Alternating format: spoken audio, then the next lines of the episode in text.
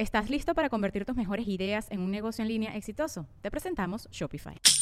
Tal vez no lo sabías, pero nuestro podcast More Than Mamis es un negocio. Y lo comenzamos, por supuesto, para desahogarnos y hablar sobre la maternidad, no para convertirnos en expertas de ventas y del e-commerce. Así que sí, necesitábamos ayuda para vender nuestro merch y poner en marcha nuestra tienda. Por eso estamos tan contentas de usar Shopify. Regístrate con tan solo un dólar por mes en shopify.com barra sonoro, todo en minúsculas. Ve a shopify.com barra sonoro para llevar tu negocio al siguiente nivel. Shopify.com barra sonoro.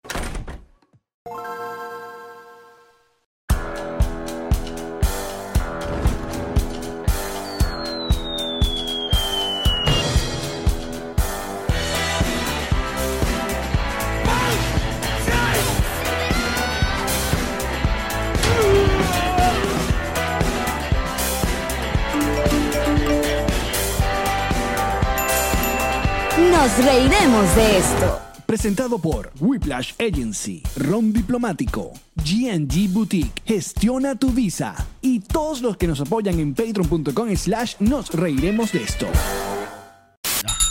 ¡Ella es Marí! Él es Alex Goncalves. Y yo soy Raúl González. ¡Sí! Bienvenidos a un nuevo episodio de Nos reiremos de esto, tu podcast alcohólico de confianza, como siempre con Ron Diplomático. El corazón del ron. Sí. Mm, mm, mm. Bienvenidos muchachos a un nuevo episodio. Y hoy, coño, qué ladilla. Iba, eh, iba a agarrar el chiste de Daniel que le vamos a pasar bomba, pero yo soy incapaz de hacerle ese chiste a Raúl. ¿Por qué? Comenzando. Bueno, yo hubiera dicho desde el principio, yo soy Raúl González y la vamos a pasar. ¡Bomba!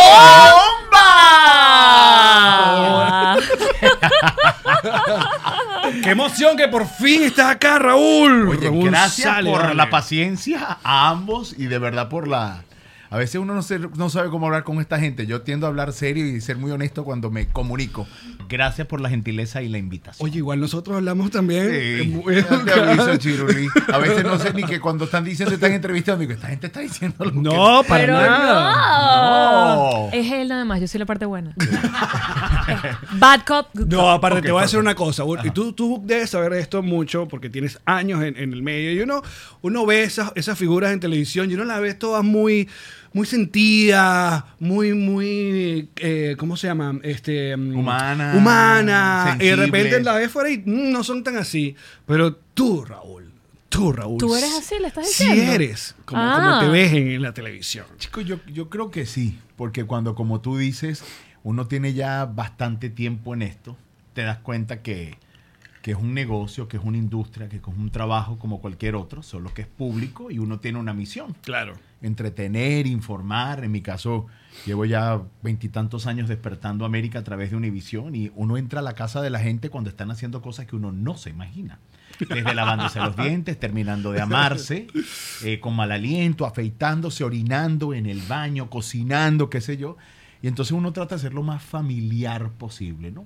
Y, y- y yo considero que soy igual en la tele. Obviamente hay un poco más de ritmo, de energía, pero uno tiene que ser igual, tal cual es. Pero alguna vez no fuiste. O sea, alguna vez dijiste. Estaba amargado. Creo que, hay- no, creo que, hay, creo que hay momentos. Por ejemplo, yo recuerdo, por ejemplo, en la época de Chamocrópolis, en un velorio de un tío mío, eh, todos así súper tristes en la funeraria Vallejo, y llegó una señora con un hijo que estaba en la capilla de al lado, decirle para que por favor me tomara una foto con el hijo, yo era el de Chamocrópolis. En un momento en que tú dices, Claro, por favor. señora, de verdad, o sea, también me tomó la foto afuera, pero su hijo está en una funeraria, ahí hay un muerto que yo estoy viendo, familiar mío, y usted me está pidiendo una foto. O sea, yo creo que hay momentos de momentos Sin duda. en lo que está preocupado, hay problemas, porque uno es ser humano X y, y no puede siempre tener Claro. gran risa. Pero de, de que uno es como es, sí, buena onda, buena nota. Mira, pero tú me dijiste tantos años, o sea, que realmente te gusta el formato del morning show, o sea, porque estás enamorado del formato. Mira, yo, Despierta América, estamos cumpliendo 25 años. Yo entré en el, en el programa ya fijo en el 2002. Luego me fui a Telemundo, me fui a la competencia, estuve tres años allí. No me fue nada bien, fue una gran experiencia. Como contrato, fue una gran experiencia, una gran lección de vida para mí, de ego, de muchas cosas. Pensé que en aquel momento la carrera en la tele ya no iba a ningún lado. Y se me venció el contrato en diciembre y en febrero me llamó Univisión de vuelta para hacer la Teletón, que es uno de mis programas favoritos. Y regresé a lo que realmente me gusta. O sea, el formato de la mañana es un formato que es especial, porque a mí, por ejemplo, hoy en la mañana estuve con haciendo de Doña Meche, que es un personaje que Sí. hago, de una, de una colombiana, hago comedia, pero al mismo tiempo hablando de lo que está sucediendo en Ucrania y haces una receta de cocina, o sea, te da ese abanico. Es una y revista, esa claro. libertad, claro que sí. O sea, de- eh, realmente, Sí. bueno, lo- por eso se llama, le dice el magazine. el magazine, exactamente. Y creo que es una gran escuela para cualquier conductor, cualquier productor. Son cuatro horas en vivo al día, 20 horas. Ahora yo estoy haciendo también el formato de los domingos de 8 a 10 de la mañana. Te hemos visto, Mi o sea. jefe me llamó y me dijo, es colombiana, Rauli, ¿tú quieres hacer los domingos? Digo, bueno, jefa, venga, vamos. Así que ahí estoy feliz despertando América. ¿Cómo, ¿Cómo fue esa transición de ah, presentador o animador pa- de pa- tapachamos, infantil, en Venezuela? Y, y- y me perdonas porque esa parte yo me la perdí, a lo mejor es súper pública, pero ¿cómo ocurre que te vas de Venezuela y comienzas a hacer ya televisión seria, pues, televisión adulta? Yo salgo de Venezuela y llego a repartir pizzas, a dormir en un carro por 28 días. Pero ¿por qué te fuiste? Eso yo lo vi porque vi tu obra, a tu cantar musical. de noche, sí, exactamente. Ajá. Tú dijiste, llegó el chavismo, me voy. Mira, Cuéntanos que... Mira, la primera intentona golpista, yo estaba saliendo de la otrora Radio Caracas Televisión en Quinta Crespo y cuando salí me encontré con unos tanques, unos tanques de guerra. Y yo dije, ¿esta vaina qué es? Esto lo he visto yo en el Museo Militar, en los desfiles del Día de la Independencia Y ya. y en el Museo del Transporte, Exacto. pero en la calle. Y eso fue lo que hizo que tomaras la Yo decisión em- de irte. empecé a darme cuenta que no íbamos por buen camino. De hecho, yo lo Ay, hablo. Pitón. Visionario. Esa es la palabra, esa es la palabra que mi padre, en paz descanse, decía. Visionario. Cuando me lo traje me dijo, es que tú tuviste una visión única. Yo empecé a darme cuenta, mira, cuando yo después llegué un día a mi casa y estaban los saqueos y yo me, me- nos tuvimos que esconder debajo de una mesa, yo decía, esta vaina no es normal. Claro. Lo que estamos viviendo no es normal y el camino que yo creo que estamos llevando. Y un día tenía muy claro lo que iba a pasar, ¿m? calladito con el abogado de mi papá, mi, mi contrato con Radio Caracas, con Sonográfica, todo, renuncié en marzo, un 20 de marzo y el 3 de abril llegué aquí. Del 90 Sin trabajo, sin Cuatro, nada. cuatro, sin nada, sin nada. Y mis padres decían, no, este al mes Se devuelve. regresa. Pasó un mes, no. A los dos meses se regresa, no pasa- a los tres meses se regresa y nunca en la vida regresé hasta que, digamos, pude lograr Claro. un poco lo, lo que, lo que había querido. Ahora, pero Pe- para, para esta audiencia joven que tenemos Sí, exacto, nosotros. Exacto. No, hombre, creo que lo he conversado contigo un par de veces que a mí me fascina mucho el cuento de Chamocrópolis, Supercrópolis, porque hablaba de una época donde la televisión decía, este producto funciona, me lo traigo. O sea, Chamocrópolis nace en Televen Sí. y funciona tan bien, hace tanta bulla a los dos canales grandes, porque Televen en esa época estaban haciendo. Sí, claro. Entonces, como un programa me hace bulla y ¿sabes qué? Yo te voy a traer para acá y se convierte en Supercrópolis, supongo que por asuntos de derecho, qué sé yo. Sí. Pero ¿quién crea Chamocrópolis? O sea, ¿eres tú? ¿Es un, Mira. es un productor? ¿Raúl Es- Imersi? ¿Cómo es- nació es una eso? histo- es una historia que es hermosísima como, como maximización de un sueño. Anótate esa, como maximización de un sueño. Yo había trabajado con Poppy, en paz descanse. Eh, para aquellos que no conocen quién es Poppy, vayan a la cultura pop venezolana y verán que era el icono infantil número uno. Trabajé con López. Juan Corazón, Rafael Monsalve. Hice voces para el programa de Nifunifa, siempre con la mente de querer hacer un programa para niños. Trabajé con ellos tres y yo absorbí, digamos, un poco de todas las ideas, lo que me gustaba de cada quien y armamos un piloto que se llamó Son Risas.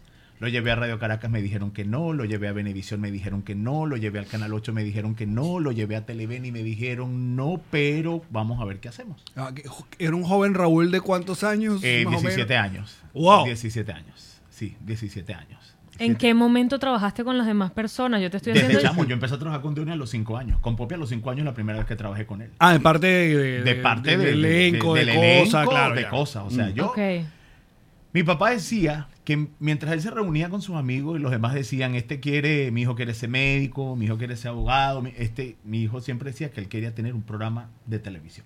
Siempre, siempre. Lo tenías chamo, lo tenía clarísimo. No, no, ya, va, yo tengo unos cuentos de Raúl que ya además es una, una, una persona, sí, una persona que define el asunto de cómo, cómo es visualizar Raúl. Más adelante vamos a otro cuento. Más, entonces, Entonces, bueno, Televen te dice, ok. Televen dice que sí, eh, Héctor Maneiro y Tony Daza eran los productores que estaban encargados en ese momento. Yo les planteé el proyecto y me dijeron, mira, lo que tú quieres hacer es algo muy ambicioso, pero nosotros quizás podemos trabajar en algo un poco más pequeño, un formato más pequeño que se pueda realizar. Y bueno, se creó lo que fue Chamocrópolis. Empecé yo solo. Y como a los 3, 4 meses, Jorge Fon, Coli, Vicente y Vicente Calandrielo, que eran los ejecutivos de aquella época, nos dicen, mira, está funcionando perfecto. Pero aquí ni Funifa son payasitas, Popi es un payasito, Juan Corazón eh, no es un payaso, no es un bufón, Pero, Juan Corazón. Exacto. Pero aquí hubo una pareja que triunfó en toda Iberoamérica, se llamaban Enrique y Ana. Claro. ¿Por qué no te buscamos a alguien que te acompañe? Y yo dije, no. no. ¿Por qué? Porque, Porque, yo no quería. Porque yo venía soñando con esto. Toda tu toda vida lo lograste y es tuyo y ya está. O sea, es como que de repente tú construyas tu casa, construyas tu proyecto y de la nada te dicen, y ahora tienes que vivir con ella. Y además alguien que no conocía, el alguien que había, el señor Jorge Fon dice, y yo tengo la persona. Ella se llama Mercy Mallorca. Ah, ni- Paz descanse, no fue ni, ni casting ni nada. Ella forma parte de una familia de cinco mujeres que son todas cantantes, jingleras, hacen voces, comerciales y todo. Y ella es perfecta para ser tu compañera. ¿Tú quieres? No. Y él me dijo, pues vas a tener, porque esta es una decisión propia. Es una decisión de la empresa y lo vamos a hacer. Yo dije, ok. Y de ahí, mira, desde el primer momento que yo vi a Mercy, Sí, sí, sea, sí, sí, sí hubo el click, sí hubo... Fue una o sea, no hubo un... de, Hola, hola. Bueno, yo le dije, tú entenderás mi posición. Y ella me dijo, tú entenderás la mía. Ah, yo Y puse dije, no, "Bueno, aquí. Pero yo siempre he querido hacer esto, me dijo ella. Y yo, bueno, y yo también. Entonces me dijo, bueno, ¿por qué no unimos esfuerzos? Y digo, no, no, no, no, no es que nos vamos, es que tenemos, que Tenemos, porque estamos es así". obligados. Y a partir de ahí nació, hermano, una relación que hasta el día de su muerte, quien estuvo ahí a su lado fui yo. En el hospital con ella, en la cama con su hermana Gu, hasta el final. Eso para mí es, ese es mi ángel de la guarda. ¿Y recuerdas quién fue el que, el que puso el, que, el nombre de Chamocrópolis? Tony Daza. Porque él decía, eh, eh, hay que buscar un nombre que, que no solamente sea los chamos, sino que lo identifique como una ciudad, como un espacio, como un rincón, porque no le ponemos chamocrópolis. Y el habitante, ah, bueno, sí, el habitante puede ser un chamocropolitano. Exacto. Y entonces ya yo venía siempre con la intención de que no mandábamos a comerciales ni anunciábamos que venía, si yo, yo decía hay que hacer un grito de gloria, como hay en los Boy Scouts, como los juegos, y hay que ponerle algo que el chamo lo cautive. Un, dos, tres, para pasarlo, ¡bomba! Sí, sí, eso es. Y así empezó y empezó y empezó. Mira, yo te lo cuento. No, no, es que, obviamente- Se convirtió en el fenómeno televisivo. El primer programa de Televen que necesitó bailarines, el primer programa de Televen que necesitó camerinos, el primer programa de Televen que necesitó vestuario, que necesitó ballet, que necesitó eh, eh, snacks, meriendita para los chamos que Claro, público. porque era en vivo de paso. En vivo de 4 a 6 de la tarde. era una vaina Que, aparte, te voy a decir una cosa, yo obviamente para prepararnos para, para el- em, empecé a ver clips viejos y ustedes tenían mucha paciencia porque estamos hablando de un estudio lleno de niños, que no solamente es que los niños, sino que literalmente se metían detrás de ustedes así, o sea, ustedes, bueno, chamo y los niños mm, así metidos detrás de tu concha. Sí, sí, o sea, sí. No, no fácil, no es fácil. Pero, pero rom- rompimos el esquema. Tanto así que el único programa infantil en la historia de la competencia de Shusha, que estamos hablando de Shusha, que lo veían los papás más que los niños y la mamá, Chamocrópolis le ganó a Shusha. O sea, hay un, hay un titular que yo tengo en casa de una revista Meridiano que decía, Chamocrópolis le ganó al Nintendo. O sea, nosotros Wow. vinimos a revolucionar con juegos, canciones, micros y sin nada en la cara. Punto. Eso fue lo que fue Chamocrópolis. Y par de locos y productores y gente que dijo, mira, vamos a hacerlo. ¿Sientes que la vibra que tenías con Mercy te hizo parte de esa Obvio. química mágica que la gente percibió del otro lado? Obvio. O sea, que fue... Porque también modernizaron un poco el programa infantil. O sea, yo que era consumidor de Poppy y que era consumidor capaz de la Nifunifá, obviamente el- la figura de payaso Sí. lo hacía mucho más infantil. En Y- cambio, ustedes eran como panas. Eran como los panas que... Eliminamos los diminutivos. Ujú. Nosotros eliminamos el amiguito o la amiguita. Nosotros era el chamo, la chama, el chamocropolitano, la chamacropolitana. Lo, lo que te digo, nosotros no mandábamos a comerciales. Nuestras canciones eran canciones con arreglos es súper modernos Sí. para aquella época. Hicimos versiones, la canción más famosa que hicimos era una versión de Rita Pavone, que era Las papas con tomate. con tomate. ricas son las papas con un poco, poco, poco de tomate. Exactamente. Palazo. Y así empezamos a grabar discos. Y ya eso se fue que lo que tú dices, al año y tanto, Ajá. me llama Erika Johnson, que trabajaba con Hugo Carregal. Y me dice, mira, el doctor Lares quiere que te vengas para Radio Caracas. Quiere que te vengas. Pero ya, ya, ya. Radio Caracas. Otra vez, vamos, vamos a ese momento, Raúl. Es en tu casa. Esa llamada llegó a tu casa. mi casa. Porque obviamente no había celular en esa época. No, a mi casa. O sea, eso es que tú, ¿aló? Sí, o sea, mi mamá sí. Un segundo. pero... Y yo, Erika Johnson, yo típico para amante de la televisión, chica Me 2001, su- claro, me suena, me belleza, suena. los musicales, Erika Johnson. Dígalo. Hola, ¿cómo estás? Mira, papá, papá, papá. Ay, sí, claro. Mira, el doctor Lares quiere que te vengas para Radio Caracas Televisión. Conto largo, cuento largo, corto. Yo dije, yo no me puedo ir solo. El éxito ha sido con 36 personas. Ballet, personajes, productores. Claro, todo, mudar- mudanza. Ah, no, pero eso era. Bueno, mira, yo de verdad que después que esto está montado así, para que esto. Papá, vénganse en los 36. Y nos fuimos las papas, los tomates, todo. El conejo, todo, el la cosa. El soldadito. Chupetica, Chupet, todo el mundo. Y llegamos a Radio Caracas Televisión. Sí nos dijeron legalmente Chamocrópolis, es de Televen. Pero nos vamos a llamar Supercrópolis. Y de ser el programa que salía en un estudio, en el único que había en Televen, lo compartíamos con el cama. Tú quitabas la escenografía de Chamocrópolis y estaba el show de Fantástico. Quitabas la show de Fantástico, estaba el camaleón. Quitabas el camaleón y estaba dos cielos. La cocina de Dino. La cocina de Dino, de- exactamente. Dino David, Dino.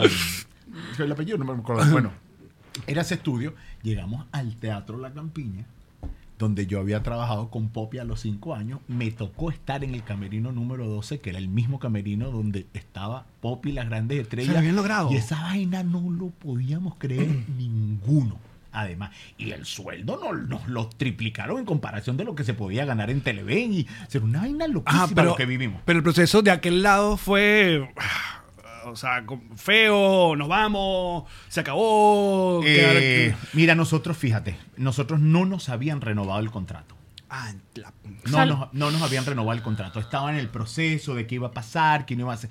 Ya había una cuestión que, ahora me estoy recordando, eh, una cuestión entre la familia Camero, Guillermo González, ¿sabes? En aquella época en la Sí, que sí, sí. Televen perdió como el, quien te- tenía la potestad, las acciones, etcétera. Entonces estaba todo como parado. Y nosotros dijimos, bueno, en ese momento estaba, y hablamos, preguntamos, no, esperen, esperen, esperen. Pero la oferta de Radio Caracas era llegar a Disney. O sea, era llegar a donde nos dijeron, no, nosotros vamos a regalar carros aquí.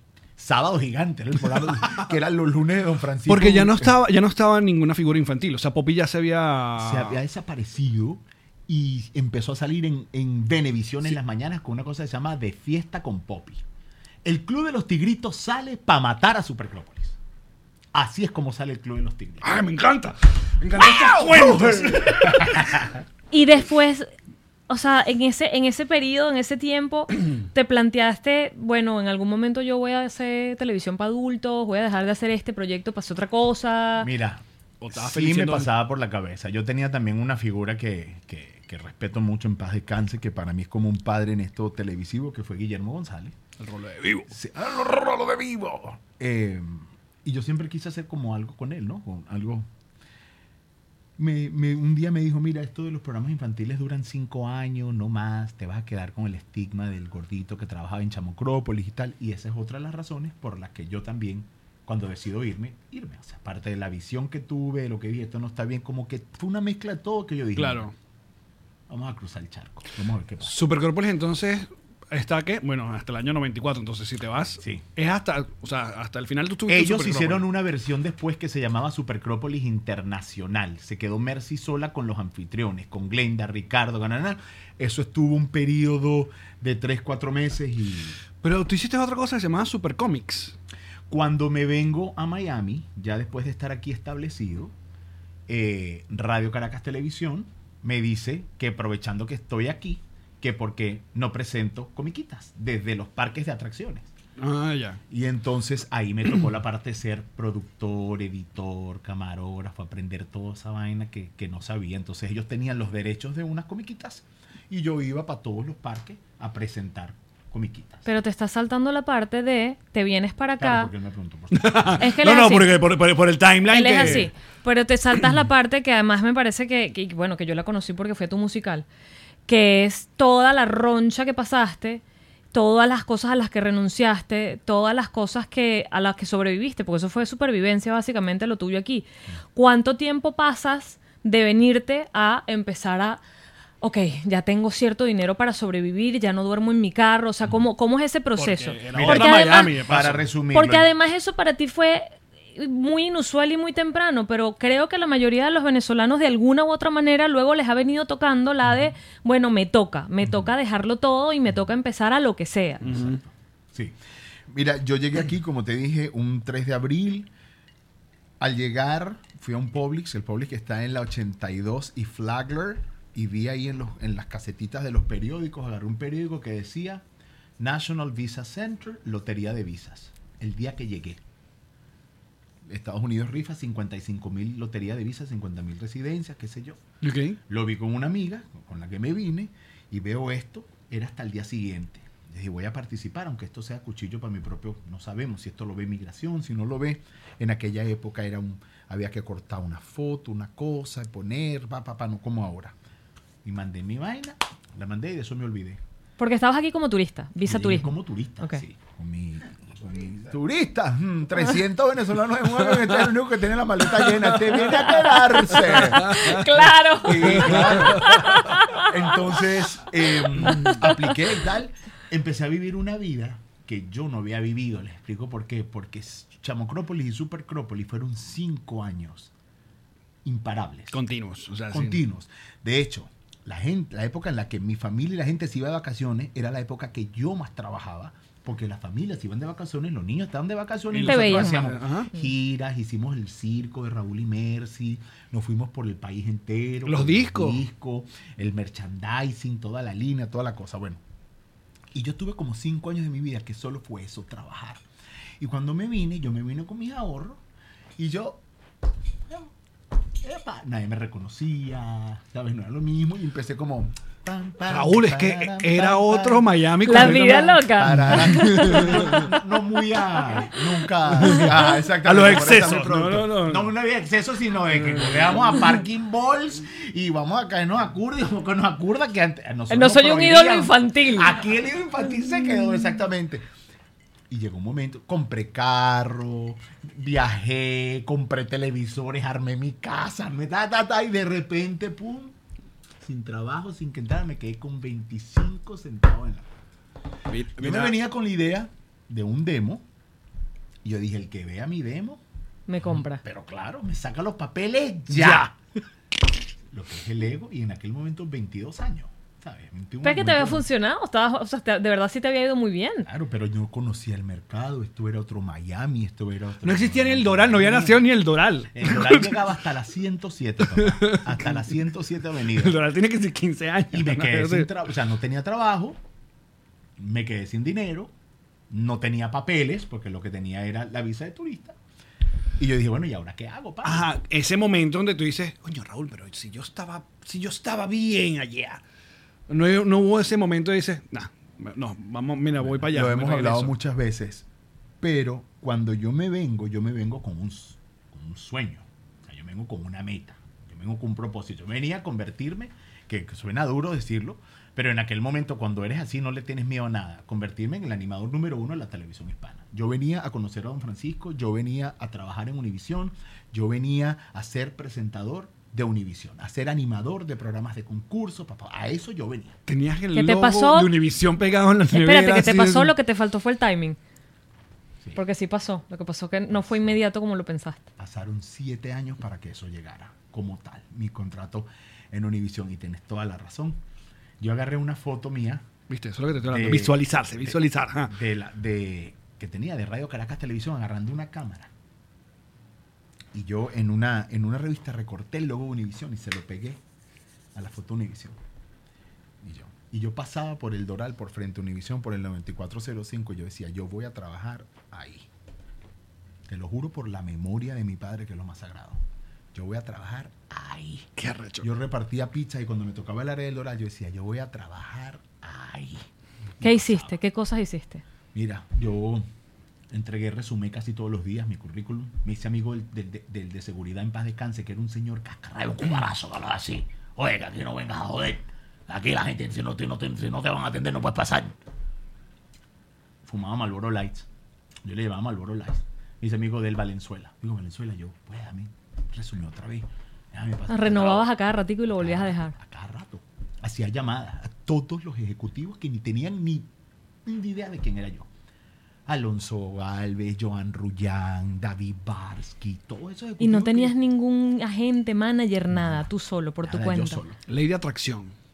Mira, yo no sé, brother. Eh, O la persistencia, la perseverancia, la Bueno, todo, claro. Todo glum, mí, glum, bla, glum, bla, glum. bla. Entonces, por estadística, alguna puerta se abre. Y empe- ahí fue, empezaste a cambiar tu apariencia física. Ahí es que empiezas a, a- a bajar Mira, de, de- de peso o más bien no, al más bien a revés. subir, al revés. Yo la peor, la peor etapa es cuando me quedo, o sea, cuando ya la, la- digamos, el desespero, la angustia. Empecé a trabajar en una pizzería, repartía pizza.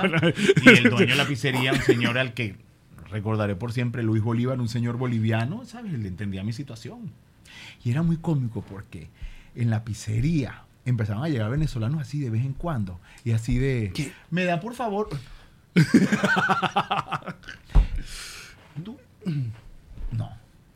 Chamo, tú. Bomba. Y ahí Sí. el ego, ¿no? Una foto, una foto. ¿Qué Bueno, una vez. Aquí está, detrás de mí está mi productor Eduardo, al que amo y, y quiero y siempre me, me reconfirma todas las cosas que digo. Una vez entregando una pizza me invitaron de una casa. ¡Qué bola! Chamocrópolis se metió a pizzero. No, a mí me hicieron bullying, venezolanos así, de qué bola, y notas allá en la prensa amarillista, de está limpiando baños. Y ojo, yo siempre pongo como referencia a mi papá porque siempre me decía, Raúl, la verdad muere de pie. Es verdad, sí. Y si fuera mentira, estamos jodidos. Claro. Pero es la verdad. ¿No estás repartiendo pizza? Sí. ¿No estás de vale parking? Sí. ¿No estás paseando perros? Sí, bueno. Ajá. Y entonces quédate tranquilo porque esa es la verdad. Y fue como una construcción a golpe, ¿sabes? De- del ego, del, del- de, de aprender, de, de hablar con la verdad. O sea, no sé. es- al final son las lecciones de la vida. Creo que son procesos por los que uno tiene que pasar. Y te vas, te vas haciendo amigo y ah, es un día de Navidad que te llaman como que...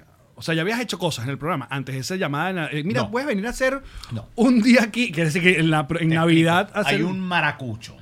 Ajá, Oscar coño. Petit. Viste, siempre los maracuchos protagonizando. comunicador social en Venezuela, trabajaba ya en Venezuela, en, el, en Maracaibo. Y un día voy a ver una obra de teatro y él se me nos encontraba y me dice, mi arma no sé de Chamocrópolis. y digo, sí, mucho gusto, ¿cómo estás, Oscar Petit? Oscar, ¿cómo estás? ¿Cómo te va? Bien, y mi arma, ¿qué haces aquí? Digo, no, estoy haciendo esto. ¿Y por qué no me dais tu demo? Yo trabajo en Univision. ¿What? No conocía ese nombre en que trabajaba para Despierta América como reportero de entretenimiento. ¡Wow! Y me dijo, pero dame mi demo que yo que yo lo llevo. Dame tu demo que yo lo llevo. Y yo, ¿en serio? Sí. Y yo le di ese demo y no supe más nada. Da la casualidad, por eso digo que todo, para mí hay una frase también que dice, no hay hoja de un árbol que se mueva o que se caiga sin la voluntad de Dios. Todo pasa porque tiene que pasar, como tiene que pasar, cuando tiene que pasar y con quien tiene que pasar.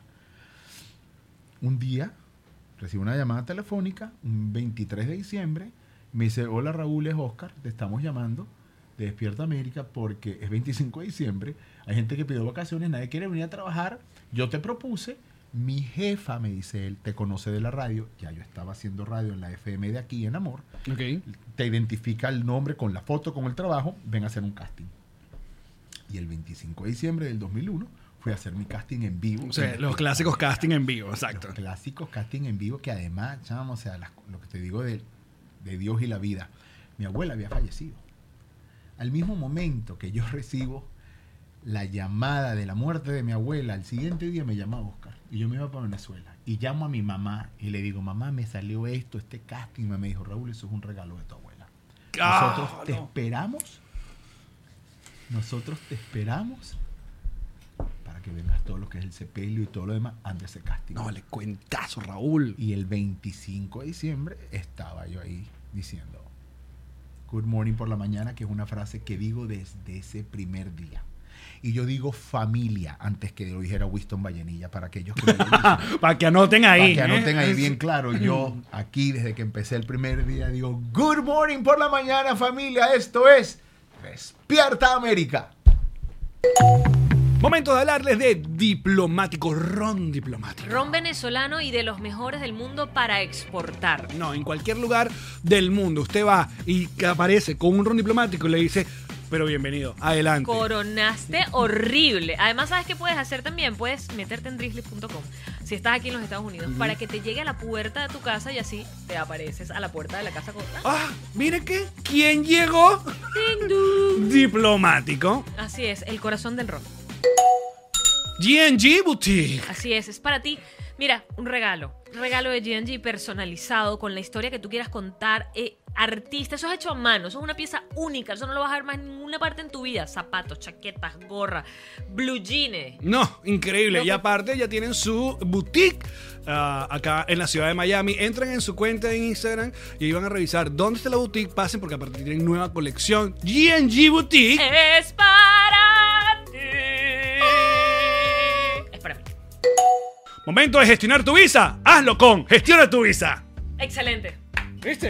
Redondo. Facilito. No, no, ¿para dónde vas a ir? Porque Gestiona tu Visa conoce todo, todos los movimientos migratorios, cómo está el asunto en la embajada, cuáles son las fórmulas que uno tiene que llenar, la- la, eh, todo el asunto. Sí, porque ser venezolano cambia todos los días, amigo. todo el tiempo. Todo es una visa nueva para un país que no tenía. O si uno ya no ni sabe, ni ¿Mm? sabe. Así que tú puedes gestionar tu visa con mis amigos de Gestiona tu Visa en arroba Gestiona tu Visa. Ahí la primera Disculpa, que no- Gestiona tu Visa. Gracias. La primera consulta va completamente gratis de nuestra parte. Así que pase por allá y gestiona tu visa. Muy bien. Un, dos, tres y. ¿Quieres tener Una página web. Quieres triunfar y en la vida ganar. Whiplash.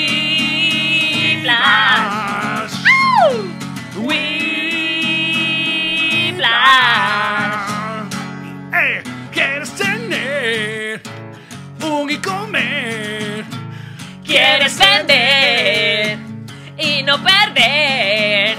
Whiplash.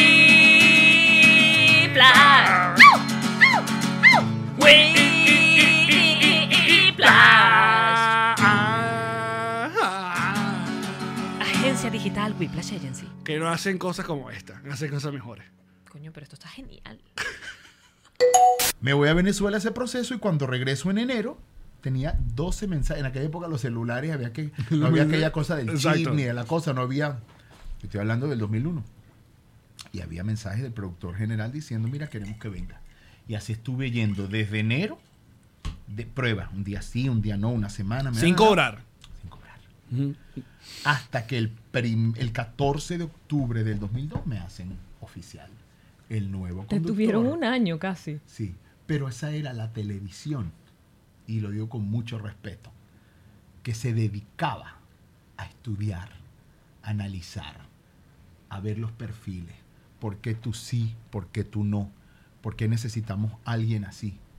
La preparación, la disciplina, el venir para pararse frente a una cámara, la responsabilidad que es tener un micrófono en un medio de televisión local, en un programa como este, que la gente lo ve como algo eh, desordenado, como algo informal. No, pero ya hay una estructura, las cosas se hacen. ¿Por qué? Alguien que tuviera la preparación para pasar de un segmento de comedia a de repente dos segmentos después tener que entrevistar a un abogado de inmigración o tener que irte a una entrevista a Los Ángeles para hablar de la reforma migratoria. ¿Entiendes? Ojo, y, Y que, eso y que como son en vivo, cualquier acontecimiento mundial se tiene que tocar en ese tipo de programa. Se O sea, si pasa un 11 de septiembre, obviamente ese día ¿Qué no. pasó? que- Y ha pasado mucho. Por ejemplo, el- el- el, eh, los cambios de, de Papa, eh, la caída de, de- de Osama Bin Laden. Los todos shooters los- acá, los shooters, a, a cada rato. Suceden a cada rato. Y uno está ahí, de frente, al pie del cañón. ¿Sabes? No es que como ahora eh, yo veo que, que se ha desvirtuado tanto la profesión de un comunicador. ¿Sabes? Con la responsabilidad que amerita, a veces pienso que, que ya no se toma tan en serio, sobre todo en, en- en- en formatos que deben ser tan, tan de respetar lo que hacemos. Mm. Es mi opinión, ¿no? En mucho tiempo en esto. No, porque sabes que- eh, hay como una discusión ahorita sobre esos cambios, ¿no? Ahorita que está pasando este asunto de Ucrania, Rusia, por ejemplo, entonces la, el spotlight en cuanto a comunicación se lo están llevando youtubers. Entonces está ese debate de que por qué un youtuber va a estar metido en eso y hay gente que defiende la nueva manera de comunicar y hay gente que dice que no y al fin y al cabo, bueno, cada quien hace... Yo hablo de la lo quiera. plataforma en televisión. La- como tal. Yo hablo de la televisión como tal. O sea, hay personas que piensan que hoy en día llegar, o sea, llegar a la televisión es, has hecho cualquier cosa o no has hecho nada y ya tienes derecho de estar en la televisión. A eso es lo que yo me refiero. A la preparación de lo que eso significa. Hay maneras de comunicar. Muchas maneras de comunicar. Claro. Yo estaba haciendo hoy, estuvo Angélica Vale y yo me le acerqué a Eduardo y le digo, perdón, pero un Instagram Live y un Facebook Live no hace esto. Cuando yo me paré en el monitor a ver cinco cámaras que van disolviendo y hay humo y hay una luz y el cenital cuando ella entra y hay un dolly, eso no lo hace. Sí. Esa magia de esa televisión creativa no la tienes en un Facebook. Ahí tienes la inmediatez, ahí tienes muchas cosas. Y ojo, yo estoy en esas plataformas también. Pero a lo que me refiero es que la magia de la televisión es una magia que es única. Cuando te dicen que vas en vivo en cinco, en cuatro minutos, tres, dos, uno, y tú ves ¡pum! Y, y- y está la Bueno, cámara. quita a ella. Eso es, es- es- eso es, eso es una magia. Y la otra cosa que tú no sabías que hiciste, o supongo, es que entonces al estar tú y el ser un venezolano en la pantalla mayamera, eso bueno, empezaste a representar a un montón de gente que dice, oye, sí se puede, porque antes no había una chiquinquirá o no había llegado un zarco o no había llegado, sino eran muy pocos los venezolanos que conseguían espacio en esta, en esta televisión. Fue una bendición, hermano, y al mismo tiempo una responsabilidad muy grande, porque sí, la gente me lo decía, los compatriotas me decían, ¿cómo hiciste? O las llamadas, chamo, me quiero ir para allá, ¿qué es lo que tengo que hacer? ¿Sabes? Y a cada rato contaba la historia. Le digo, o sea, esto fue así, yo pasé por esto, esto no fue que la noche a la mañana Claro. eh, sí, te- toqué la puerta y me dejaron entrar de una vez. Pero sí, y, y hoy, lo, y hoy lo recibo y lo acepto. Sí, me tocó ser uno de los primeros y, y lo hice y lo sigo haciendo con el mayor amor y el mayor respeto, pues. Qué bueno, porque necesitamos a alguien que dijera que la arepa era venezolana en aquella, En un medio grande. En un medio importante. Mira, pero tú no, no paraste con este asunto de la ley de atracción, porque eh, le preguntaban a Raúl que cuál era su gran sueño, entonces tú decías Broadway. Entonces todo el mundo, bueno, tú dices Broadway, tú dices, ah, bueno, Raúl, pero ya están bien. Ya estás en, ya estás en Univision, chico. Ya estás... No, no, no. Y vi una entrevista que tú dijiste, no sé, hace como un par de años. Yo antes de, lo dijiste, antes de que yo cumpla 51, 52, yo estoy en Broadway. Y te, y te lo cumplieron, o sea, pasó. O sea, eh, cuéntanos cómo, cómo, cómo fue el proceso, pero terminaste haciendo una parte de Chicago en Broadway. eh, y pero aparte te regalaron eso en televisión en vivo, que esa es la otra maravilla, que quedó ahí, ¿no? Es Sí. cuando te lo avisan. Mira, Alex, sí, pasó. Eh, yo siempre me ha encantado el teatro musical, ha sido mi, mi gran, mi gran, digamos, sueño, ¿no? Y yo decía, yo voy a llegar a Broadway. Yo voy a llegar a Broadway, yo voy a estar en Broadway. Y yo iba a Nueva York y yo decía, y pasaba, y yo decía, y me aprendía los musicales. Come on, baby, why don't we paint that town and all that jazz. Digo, algún día yo voy a estar ahí, algún día yo voy a estar ahí. Y más re de pronto, como dice un amigo mío mexicano, ¡cling! no sé, de tanto decretarlo, de tanto diciendo, de tanto, no sé. Me dijeron de la producción de Chicago, hi, Raúl González, yeah, we're calling you from Chicago. What? Ya.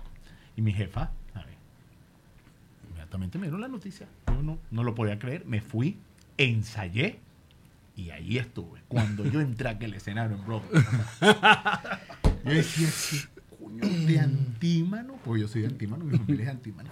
De antímano para Broadway. No joda. Y lo pintaste en grifín en el carro. Pero una cosa así. Exactamente. De una vez. Y cuando me paré y dije, ay, ¿Y de- Raúl de quién te González", burlas tú? vaina se vino abajo en aplauso. Yo dije, no, esto es, esto es grande. Y pasó otra cosa que no la he contado y la voy a regalar aquí. Me encanta. Adelante. Hace un año y unos tantos meses recibí una llamada y fui a grabar a Hollywood en la próxima película de Eugenio Derbez. Joda. No. Pelos Me van a parados. matar, me va a decir, pero que la, energía, la energía me dio Pero para esté tranquilo, no vayan a- Sí. Son unas, mira, son unas vainas que yo, yo no, me quedo así como, Porque así funciona la vida. O sea, a ti te ponen un programa donde si tú no has hecho network en ese programa, o sea, por favor, porque... Claro, pero él no es actor. O sea, no, No, no, no. necesariamente es lo Pero la- primero que te viene a la mente cuando piensas en un personaje. Claro, pero ahí, como él dice, hace personaje, está ahí, pero también está el network. Ahí llega todo tipo de invitados. Famoso, no famoso, nuevo, est- estrella. O sea, por, el- por, por ahí ha pasado Pero Tom Hanks. eso no estaba en mi mapa. Claro, pero... pero- Claro.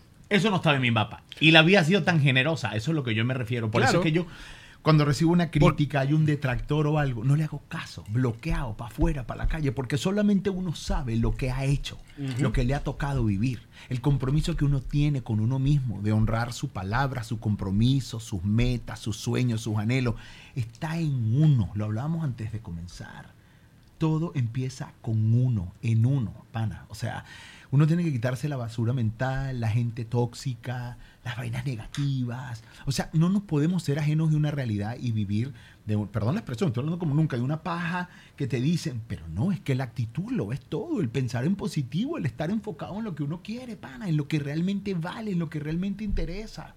Y, y uno tiene que hacer prueba de ello. Y Raúl, mientras estabas viviendo todas las...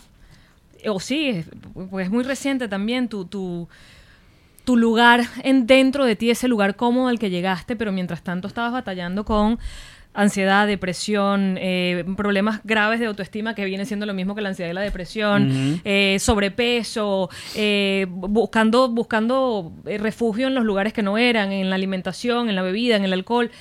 ¿Cómo cazabas él? Me proyecto, trabajo, me, me enfoco a ese enemigo, porque eres tú mismo y es tu enemigo que te está haciendo maltratarte, que te está haciendo comer en exceso, hacerte daño, beber en exceso. ¿Cómo, cómo lograste callarlo? El enfoque en el trabajo. El enfoque en el trabajo. O sea, mi trabajo, aparte de mi pasión, era mi, mi escape, mi catarsis y mi vía de, de salvación. O sea, por eso creo que me entregué tanto al trabajo. Em, pero llegó un momento en que no puedes más, porque el cuerpo te pasa factura. Y ojo, siempre lo he dicho, yo no he usado drogas en mi vida, lo máximo que yo he hecho es alcohol y fumé cigarrillo hasta el año 2010, pero, pero sí la comida era mi refugio. Yo eh, estaba feliz y comía, estaba triste y comía, celebraba algo y comía, o sea, era, era, era impresionante lo adicto que yo, Eso. como yo manejaba mis emociones con la comida. Tú usas, esa frase me llama mucho la atención. Tú has dicho, yo era o soy adicto a la comida. O sea, cuando tú dices que eres adicto a la comida, obviamente cualquier, toda la adicción hace daño. Entonces, pero algo que tú dices que tiene mucha razón. El, el ser humano sin el cigarro vive. El ser humano sin el alcohol vive. Sin, qué sé yo, cualquier momento. Pero sin la comida no puede vivir. No y tú eres adicto, eres adicto a la comida. Sí, y, y- te diagnosticas adicto a la comida cuando me doy cuenta que puedo gobernar o en mi vida gobernar el cigarrillo, el alcohol, el café, la pornografía, etcétera. Y de repente dice, pero ¿por qué con la comida no?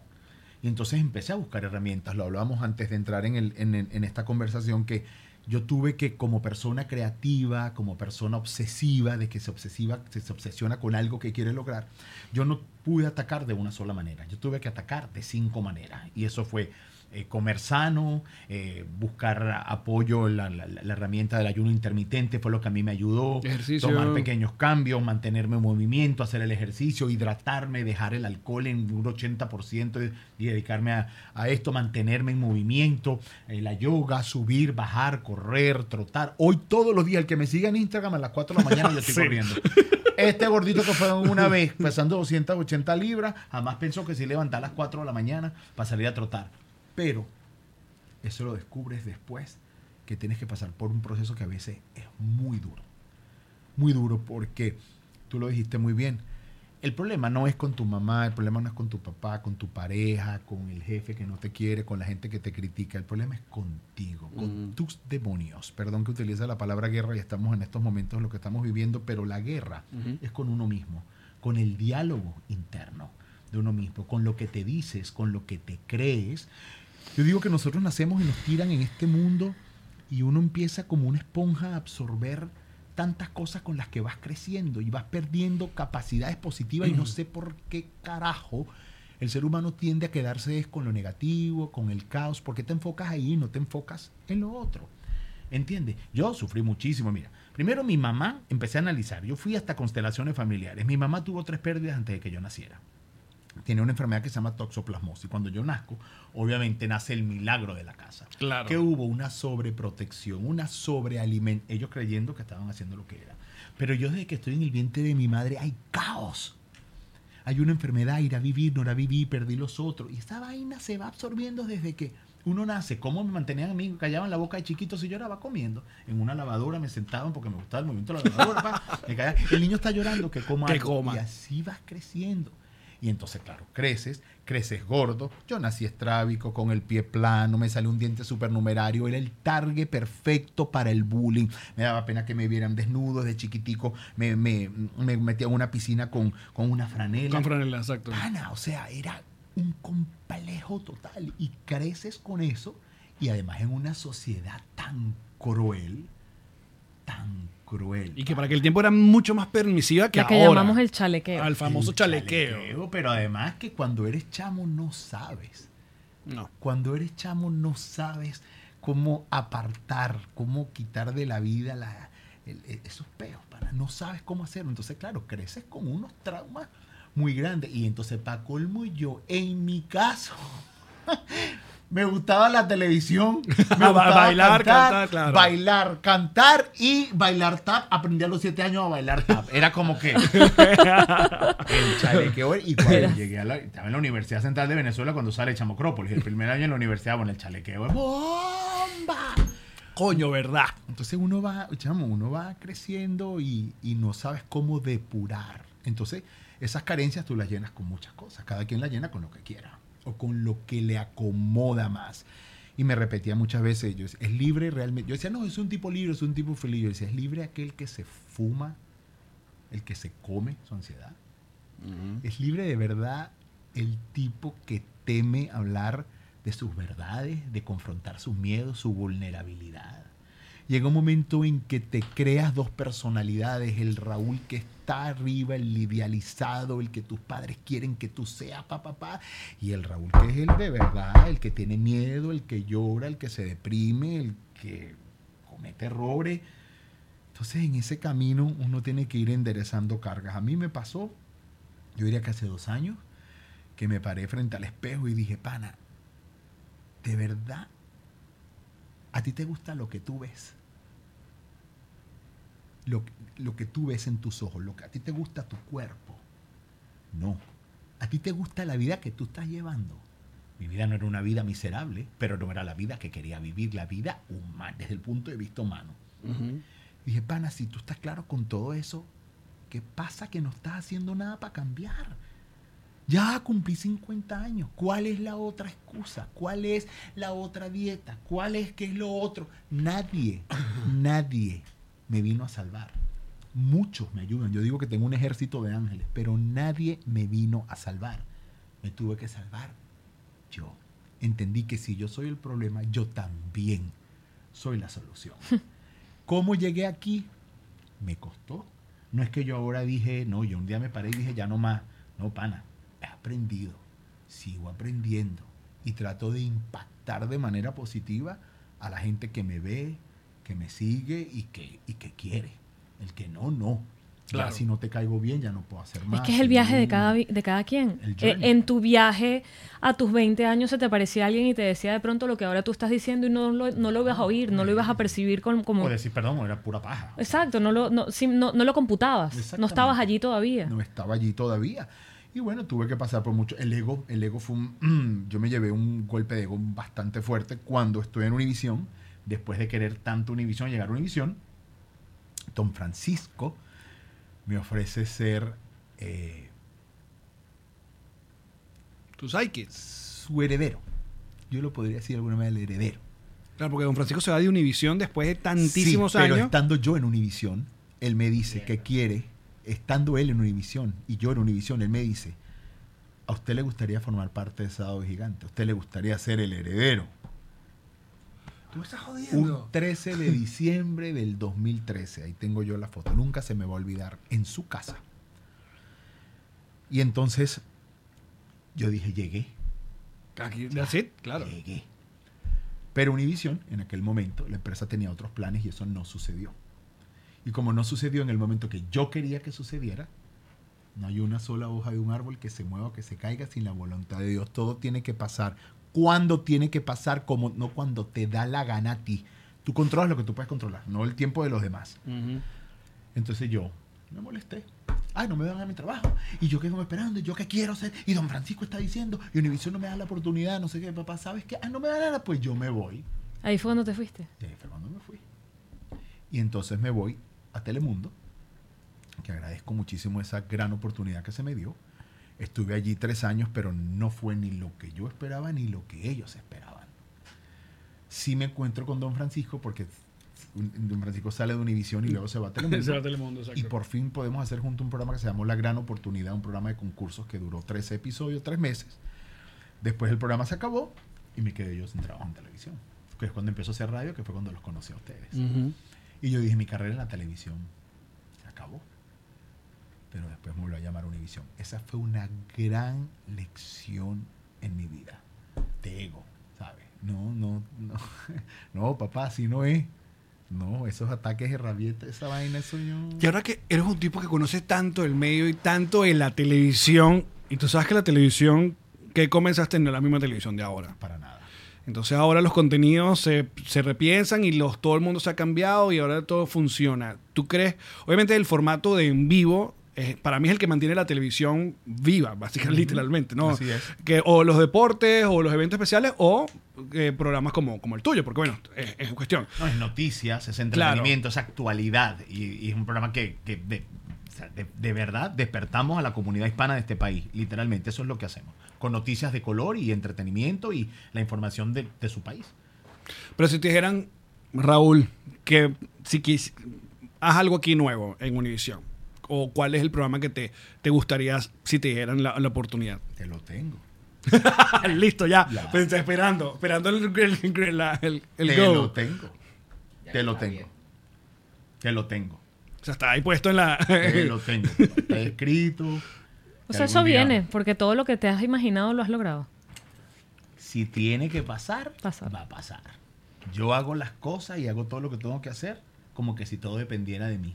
Pero confío en Dios como si todo dependiera de Él. Y cuando yo he agarrado con ese chibupa allá arriba, más allá de cualquier denominación religiosa que yo le respeto, para mí la parte espiritual es clave porque tiene que ver con la fe. Y yo sé que hay algo superior a nosotros que cada quien lo ve como lo quiere ver. Si va a pasar, va a pasar. Me han pasado cosas que no me imaginaba. Yo sigo trabajando en lo mío, entregado a lo mío. Y si alguien me dice, oye, hay una oportunidad, digo, ¡eh! shh, te la- dame tu email. Dame tu pin. Mira, Dame tu pin. nosotros vamos a seguir el bono, pero antes del episodio no queríamos dejar de hablar de básicamente este, este proyecto, esta nueva etapa de tu vida que eh, la has llamado la Fórmula G. RG. RG. La Fórmula RG. ¿De, ¿De qué se trata un poco la Fórmula RG y todo lo que estás trabajando? Mira, antes de que antes de me vaya, aquí se las dejo. ¿Qué? Ahí está, se las dejo. Muy bien. Consulten a su médico. Orgánico. No, mira, La Fórmula RG. te explico. En todo este proceso que yo eh, eh, he vivido a través de las redes sociales, em, la gente vio mi cambio real. O sea, ya no, ya no fue el tiene 40 libras, ah, viene premio lo nuestro, va a caminar en la alfombra, bajó 20, terminaron los premios lo nuestro, a ahora engordar. volvió a subir 40, vienen los premios juventud y tiene que vestirse más joven, va a bajar 15, ah, va a hacer teatro, va a bajar 12 más. No, sino fue una cosa en que yo dije, ya basta. Y yo empecé, y, y de verdad, sin querer queriendo, como decía el gran filósofo Chespirito, a establecer cambios en mi vida, hábitos en mi vida, pequeños hábitos que me llevaron al cambio. Y yo le fui poniendo nombre a esos pilares. Llamé la plataforma Súmale a tu vida. Porque lo que hacemos nosotros es todo el tiempo, más bien, desafortunadamente, o en la gran mayoría, es restarle. Restarle a la vida con cosas que no debemos, situaciones, relaciones tóxicas, Claro. codependencia, muchas cosas. Y dije, bueno, ¿cómo lo primero que yo lo sumo a la vida? ¿Qué fue lo primero que hice? Tomar la decisión de comer sano. Yo no hice dietas. Yo no hice dietas extremas. O sea, la hice mucho tiempo, pero en este cambio ya no. Descubrí el ayuno intermitente. 16 horas sin comer, 8 comiendo. Eso lo aprendí. Inmediatamente, ¿qué es comer sano? Si yo te digo entre una pechuga de pollo y una pizza, ¿qué es comer sano? Un pollo. Pizza. Si Ah. yo te digo, dependiendo de tu gusto, yo hubiera dicho lo mismo. Entonces empecé con tomar decisiones de comer sano. Inmediatamente hice pensar en positivo, porque me parece que la actitud es clave. Yo me hice el hábito de leer 10 páginas. Yo leo 10 páginas en mi rutina. Yo leo 10 páginas de un libro todos los días, de libros que me encantan y que me han ayudado muchísimo, que me ayudan a crear el hábito, además de crear positivamente. Hidrátate, que para mí fue clave también. Yo, un 80% de lo que era el consumo de alcohol, yo empecé a quitármelo. De hecho, un día me desperté y dije, no voy a tomar por un año. Mi tercio allá, que era mi compañero de... De, de- de farra. Tú lo que estás es loco. Él se ha encargado de ese. ¿Te puedes explicar una cosa? Digo, no. Por Oye, qué buen Edu te Habla sale. igualito. ¿eh? Pero mis amores. Bienvenido a Bachur. Sí, para que sepan, Eduardo es mi productor y, y sí se lo digo, es mi hermano de la vida. Y le dije, yo no voy a tomar por un año. ¿Qué? Y dije, no, yo no voy a tomar por un año. Me voy a, me voy a dar eso. Y voy a empezar a tomar. Yo me tomo un galón de agua al día. Obviamente, me paro a las 4 de la mañana para ir a hacer Despierta América. Todo el día tengo mi galón y tomo agua. Mira, yo, no- yo no, yo no quería mostrarlo, pero. Este, este es mi, ¿Haciendo yo? ¿Haciendo yo? este es mi nuevo contigo que tengo. Muy bien. El otro es mantente en movimiento. Yo empecé, yo dije, bueno, Raúl, yo odio el ejercicio. O en ese momento lo odiaba. Nada, Pero no ¿qué hacías nada. hacer? Nada, lo odiaba a muerte. Pero- o sea, me encantaba bailar, por ejemplo. Pero bailando por lo menos unos. sí. Pero no, para poder lograr el cambio que yo quería y que fuera sostenible, Claro, yo tengo que hacer más. algo. Ujú. Dije, bueno, yo me comprometí yo mismo. Dije, lunes, miércoles y viernes voy a caminar 45 minutos. Voy a parar el carro más lejos. Voy a, si hay ascensores, subo por ascensor. Yo voy a ponerme en movimiento. Ya, lo que hice. Y yo me tomaba todos los nutrientes que tú te puedes imaginar. Magnesio, vitamina C, vitamina B, eh, jengibre, equinacia. O sea, era como un fácil 25 potes. Y yo me llevaba todo eso para todos lados, tal cual el galón de agua. Y un día yo dije, mira, ¿y si yo pongo todo eso en una sola pastilla? Hablé con mi hermana, hablé con mi cuñado y hablé con un doctor venezolano. Le dije, chamo, yo quiero hacer un negocio con propósito, un negocio que tenga que, que sea de verdad, o sea, que yo no tenga pena pararme frente a una cámara y decir, yo me operé cuatro veces, yo tengo dos liposucciones, tengo una, una piloroplastía, tengo un tummy tuck que me lo hice por desesperado y por querer adelgazar, me lo hice en el 2010, adelgacé muchísimo, pero estamos en el 2022 y perdí todas las operaciones, pero yo hice un sistema de vida que me funcionó a mí y lo quiero compartir contigo. Se llama Súmale a tu vida. Son esos cinco pilares que incluye esta fórmula. ¿Por qué? ¿Por qué utilizamos el nombre de la fórmula? Porque todo el mundo siempre busca la fórmula perfecta para Sí. adelgazar, la fórmula perfecta para crear un negocio, la fórmula. Y yo dije, bueno, pues sacamos nuestra fórmula, la fórmula RG. Y es un emprendimiento a través de mis redes sociales hecha con la mejor intención y con la mayor convicción.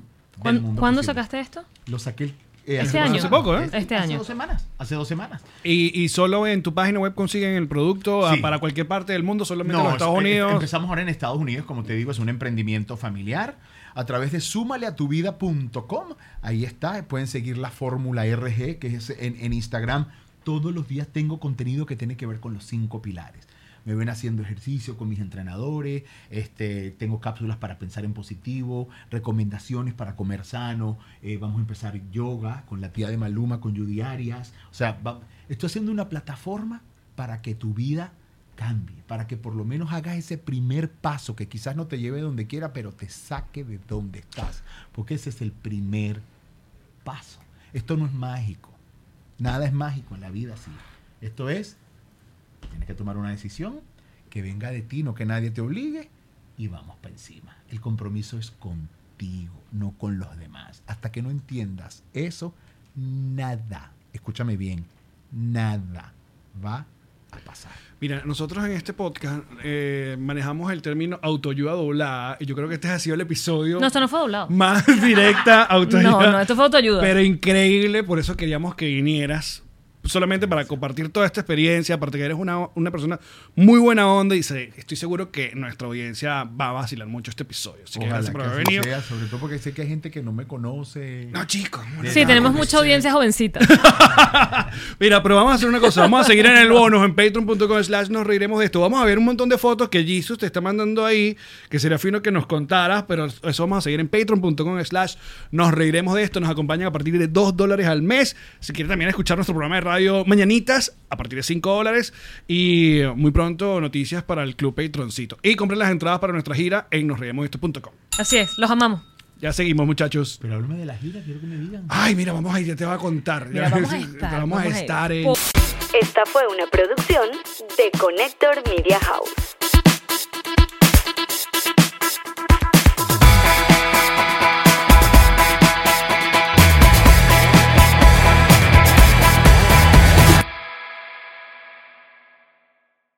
What's up, friends, and welcome to IE and Friends, the podcast where we give relationship advice, talk Latino pop culture, and keep you entertained with laughs. Join us for a heart to heart chat about love and life. IE and Friends, the podcast that's like chilling with your best amigos. IE and Friends is available wherever you listen to podcasts. ¿Estás listo para convertir tus mejores ideas en un negocio en línea exitoso? Te presentamos Shopify. Tal vez no lo sabías, pero nuestro podcast More Than Mamis es un negocio y lo empezamos por supuesto para desahogarnos y hablar sobre la maternidad, no para convertirnos en expertas de ventas y del e-commerce. Así que sí, necesitábamos ayuda para vender nuestro merch y poner en marcha nuestra tienda. ¿Y cómo suena con Shopify? Llegó otra venta. Shopify es la plataforma de comercio que está revolucionando millones de negocios en todo el mundo. Ya seas un emprendedor desde tu casa o desde donde sea, Shopify es la única herramienta que necesitas para iniciar, administrar y hacer crecer tu negocio sin dificultades. Con Shopify puedo gestionar pedidos, envíos y pagos desde cualquier lugar, brindándote toda la información y estadísticas de tus ventas al detalle. Regístrate para un periodo de prueba con tan solo un dólar al mes en shopify.com barra sonoro, todo en minúsculas. Ve a shopify.com barra sonoro para llevar tu negocio al siguiente nivel. Shopify.com barra sonoro. Hey, Drew Scott here, and I'm Jonathan Scott, reminding you that life's better with a home policy from American Family Insurance. They can help you get just the right protection at just the right price and help you save when you bundle home and auto. Kind of like Goldilocks and the Three Bears. It'll be just right for you. We love a custom build. American Family Insurance. Insure carefully, dream fearlessly. Get a quote and find an agent at amfam.com. Products not available in every state. Visit amfam.com to learn how discounts may apply to you. American Family Mutual Insurance Company SI and its operating company 6000 American Parkway, Madison, Wisconsin.